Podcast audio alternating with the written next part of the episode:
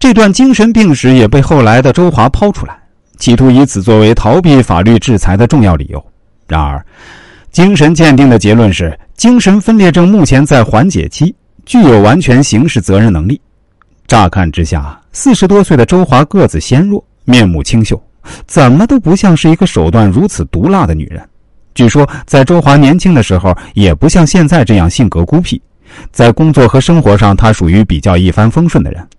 后来，由于在感情和家庭生活等方面出现问题，他开始难以平衡。孤僻的他人缘不好，没有什么朋友，找不到人诉说时，就渐渐封闭自我。天长日久，心里慢慢发生了扭曲。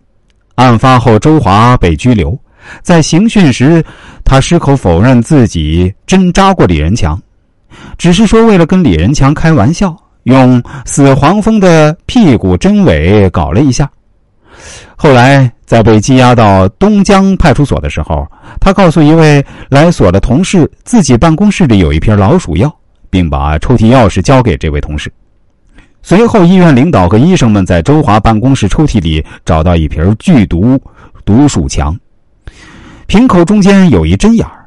不久，周华的亲属又从他的住处找到了五瓶毒鼠强。各项证据确凿，法院认为周华心胸狭窄，竟使用注射毒物方法，故意非法剥夺他人生命，其行为已经触犯法律，构成故意杀人罪。公诉机关指控周华的故意杀人罪罪名成立。二零零三年六月十三日，年轻医生李仁强已经离开人世半年，正当壮年的周华也因不可饶恕的罪行，把自己推上了断头台。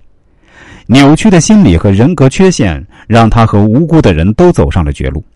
当审判长宣判他为死刑的时候，他煞白着脸，歇斯底里的喊：“不是我，是某某下的毒。”然而，他怨毒的声音很快就被观众席上的掌声淹没了。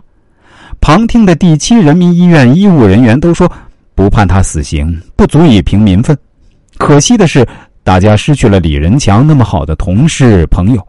这是无论如何不能弥补的损失。在法庭宣判前，李仁强的父亲、兄弟反复对记者说：“经济赔偿他们不在乎，他们在乎的是要杀人者偿命。只要能为冤死的李仁强讨一个公道，他们什么都愿意做。”六月十三日这一天一直下着雨，可是李仁强的父亲急着回去把这个消息告诉老伴儿。他告诉记者。他准备马上冒雨，到李仁强墓前去告慰他的在天之灵。法律还了他一个公道，他终于能瞑目了。李仁强的兄弟扶着老父亲离开了，远远望着老人有些佝偻的背影，不少人都唏嘘起来。所有人都能预料得到，老人的伤心并没有因此结束。这次毒针杀人案。历经半年多的司法程序，最终宣判了。